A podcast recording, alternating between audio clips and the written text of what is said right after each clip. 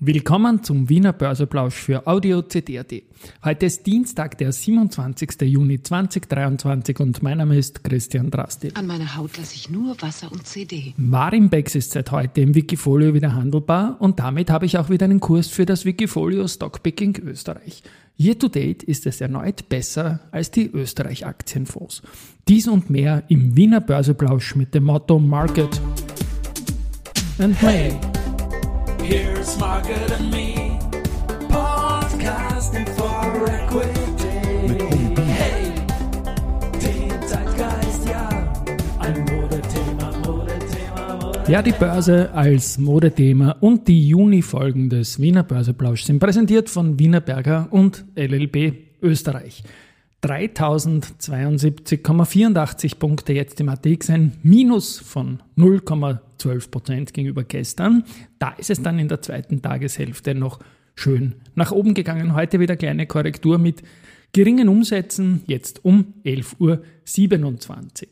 Auf der Gewinnerseite der Verbund mit plus 1,3 Prozent, RBI 1 Prozent und Do Co plus 0,5 4%. Verliererseite, Verzeihung, die Lenzing mit minus 1,5%, aber da muss ich mich wiederholen, die hält sich besser als erwartet in der Kapitalerhöhungsphase. Dann die Föstalpine mit ebenfalls 1,5% Minus und die OMV mit 1,1% Minus. Umsatzseitig schaut es so aus, wie erwähnt, sehr, sehr geringe Umsätze, 4,3 Millionen jetzt zu Mittag bei der OMV 3,2 bei der Immofinanz und 2,5 bei Andritz.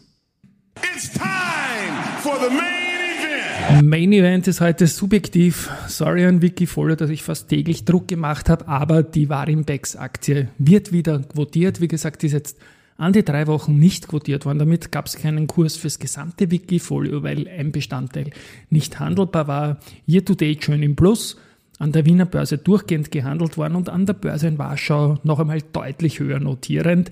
Das ist dann natürlich eine spannende Gemengelage, aber das Wikifolio, wie gesagt, ist wieder da und liegt year to date vor den Österreich-Fonds und das freut mich auch in diesem Jahr 2023 wieder. Zu den Nachrichten ist es so, der Verbund, der hat die Verbund Green Hydrogen GmbH gegründet. Da geht es um einen weiteren Schritt zur Geschäftsentwicklung und zum Aufbau einer Wasserstoffwirtschaft.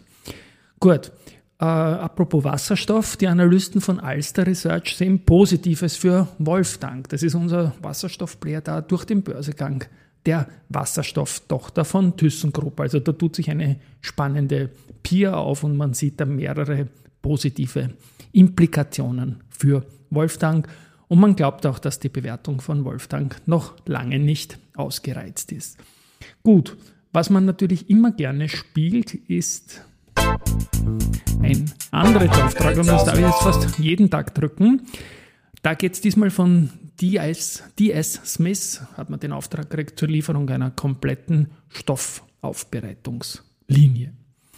Gut, Personalia mit 1. Juli 2023 wird der Hannes Gürtel gemeinsam mit dem langjährigen Geschäftsführer Tomo Mrcen bei der Wiener Städtischen die Verantwortung für die Niederlassung in Slowenien übernehmen.